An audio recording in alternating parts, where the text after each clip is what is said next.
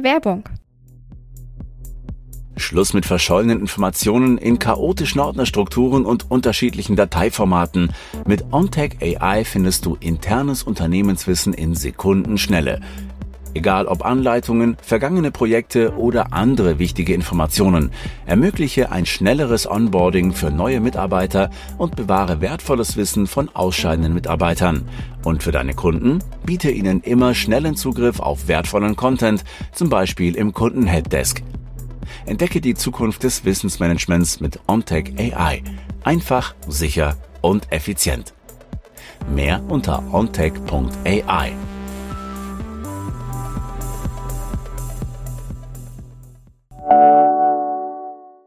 Werbung Ende. Hallo und herzlich willkommen zu T3N Weekly. Jeden Montagmorgen berichten wir über fünf Dinge, die zum Wochenstart wichtig sind. Heute geht es um erste Eindrücke von Apples Augmented Reality Brille, die besten SSD-Festplatten, Onlinehandel-Konkurrenz für Amazon und eBay, ein Computer in einem Mausgehäuse und immer mehr Werbung bei Streamingdiensten. Zum Start der Streaming-Ära lockten ja noch zwei große Versprechen. Das erste war, dass wir endlich frei von den Zeitvorgaben des linearen Fernsehens sein sollten. Ebenso verlockend war aber die Aussicht, mit Zahlung der Abogebühr von Fernsehreklame verschont zu bleiben. Das gilt aber längst nicht mehr. Sowohl Netflix als auch Disney Plus setzen zumindest bei ihren günstigsten Angeboten mittlerweile auf Werbung. Jetzt zieht auch Amazon nach und will für das Privileg des werbefreien Streamings eine zusätzliche Gebühr.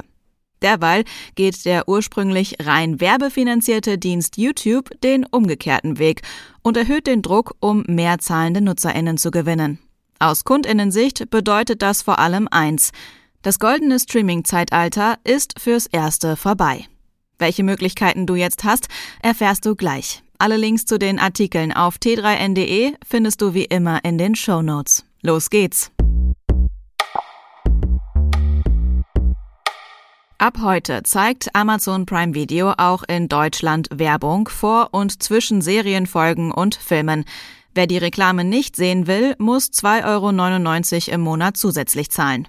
Das sei jedoch rechtswidrig, schreibt die Stiftung Warentest unter Berufung auf Juristinnen.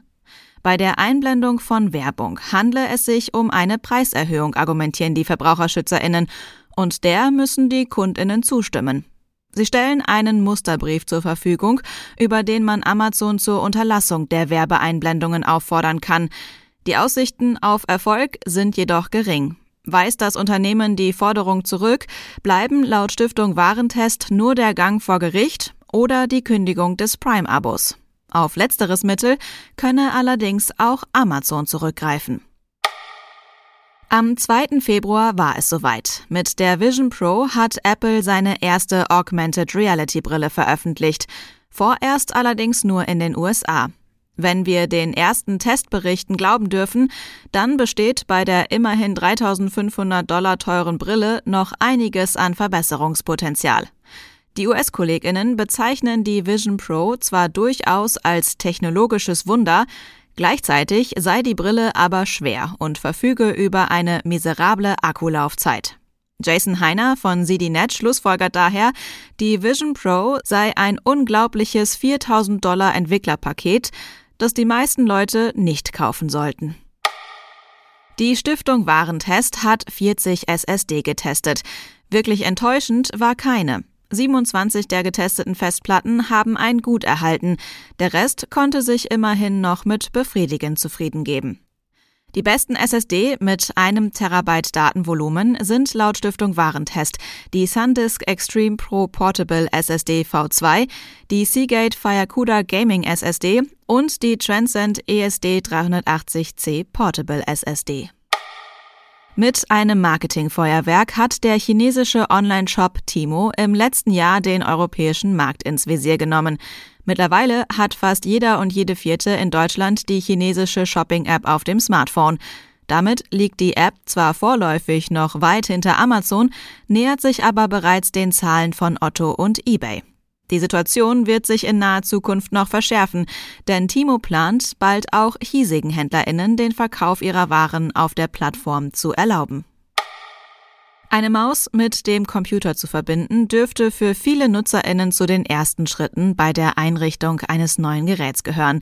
Ein YouTube-Bastler ist einen anderen Weg gegangen. Er hat einen kompletten PC in einem Mausgehäuse untergebracht. Zur Ausstattung gehört neben einem 4 Zoll großen Bildschirm auch eine Tastatur mit 10 Tasten, darunter Steuerung, Shift und die Leertaste.